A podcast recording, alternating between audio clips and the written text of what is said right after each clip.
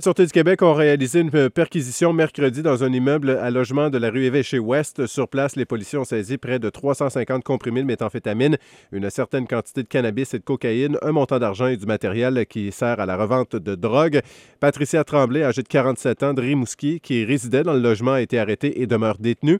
Elle doit répondre à des accusations de trafic et de possession de stupéfiants.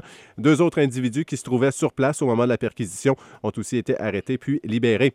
Un individu a été un individu a été arrêté relativement à un vol d'argent euh, survenu dans un restaurant de Trois-Pistoles.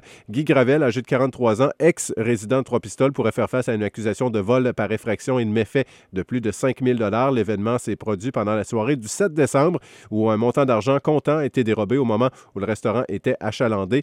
L'individu se trouvait à Saint-Jean-sur-Richelieu au moment de son arrestation au terme d'une enquête de plusieurs semaines. L'homme a comparu une première fois en début de semaine. Son retour en cours est prévu lundi au Palais de justice de Rivière-du-Loup. Rimouski consacre 1 250 000 pour la mise à niveau de son système d'aqueduc et d'égout. Un règlement d'emprunt sera adopté en ce sens au cours des prochaines semaines. Les travaux seront réalisés dans plusieurs secteurs de la ville. Même si certaines installations sont vétustes, Éric Forêt assure que la qualité de l'eau potable n'est pas affectée. On est privilégié à Rimouski. On a un approvisionnement qui est d'eau souterraine, donc on n'a pas à avoir d'usine de traitement. La qualité est tellement grande qu'on était en mesure de prendre l'eau qui est dans les chutes neigettes et d'amener ça jusqu'au bic. Le dossier de l'ex-lieutenant-gouverneur Lise Thibault est de retour devant la Cour d'appel aujourd'hui à Québec. La défense réclame notamment que sa peine de 18 mois de prison pour faute puisse être purgée dans la collectivité en raison de son état de santé et de l'humiliation que les médias lui ont fait subir lors du procès.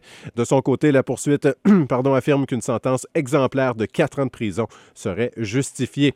Et les candidats à l'investiture démocrate, Hillary Clinton et Bernie Sanders, se sont affrontés hier soir aux États-Unis. Ce débat a été présenté cinq jours avant la primaire du New Hampshire une autre étape importante en vue du choix du candidat à l'élection présidentielle. L'ancienne secrétaire d'État a balayé du revers de la main les allégations de son rival à l'effet que son jugement ait été teinté par les dons reçus de la part de grandes institutions. If you've got something to say, say it directly.